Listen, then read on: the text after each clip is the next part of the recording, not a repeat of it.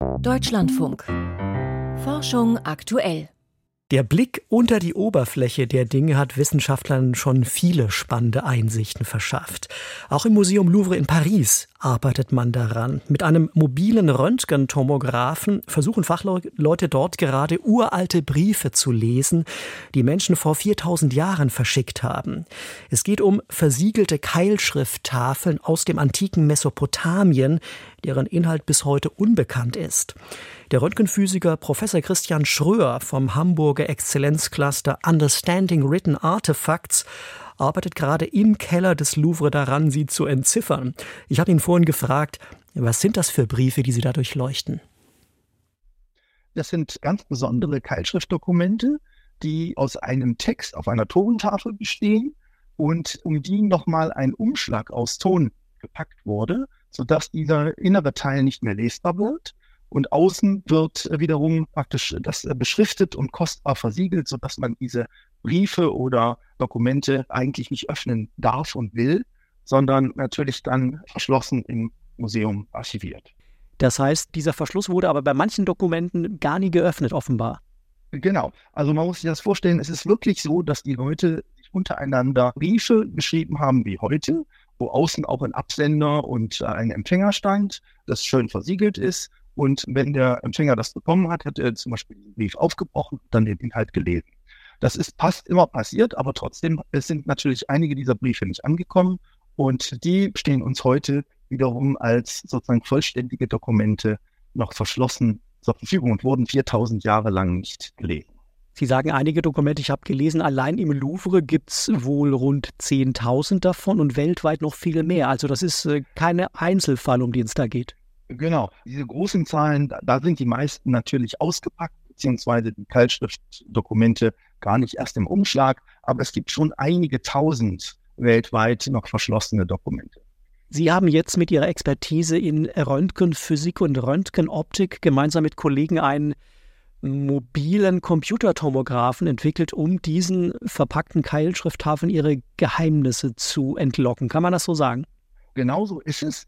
Die Besonderheit an diesem Tomographen ist, dass er in Teilen zerlegt wirklich in das Museum hineingetragen werden kann. Oft sind die Zugänge etwas schwierig, dass man nicht die Möglichkeit hat, da jetzt sehr bequem ein schweres Gerät hineinzubringen. Und ganz oft darf man auch die Kunstwerke, also die Objekte selber gar nicht aus dem Museum rausnehmen. Deswegen ist es wichtig, dass wir mit diesem Gerät direkt in das Archiv hinein können und dort die Objekte tomografieren.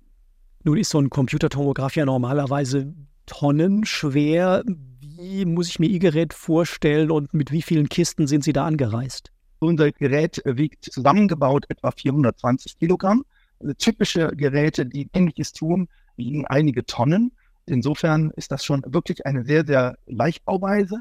Das äh, Gerät ist ungefähr brusthoch und einen Meter breit und einen halben Meter tief und optimiert wirklich auf die Untersuchung von Objekten, die so 10 mal 20 Zentimeter groß sind. Wie laufen diese Messungen jetzt konkret ab? Wie muss ich mir das vorstellen? Ja, also die Assistentin, die uns hier betreut, die nimmt die einzelnen Objekte raus, tut die in so eine weiche Styroporfolie und steckt die dann in unseren Probenhalter. Und dieser Probenhalter wird dann auf unseren Probenton, also praktisch so einen kleinen Tisch geschraubt, auf dem dann die Probe frei rotieren kann. Das ist alles in einer Röntgenkammer und dann wird die Röntgenkammer zugemacht. Das ist eine kleine Abschirmung. Und dann wird das Objekt von verschiedenen Perspektiven durchstrahlt und der Computer errechnet daraus dann die dreidimensionale Struktur des Objekts. Und dann können wir wieder hingehen und virtuell an diesem dreidimensionalen Objekt, was wir jetzt im Computer vorliegen haben, den Umschlag abnehmen und das Innere lesen.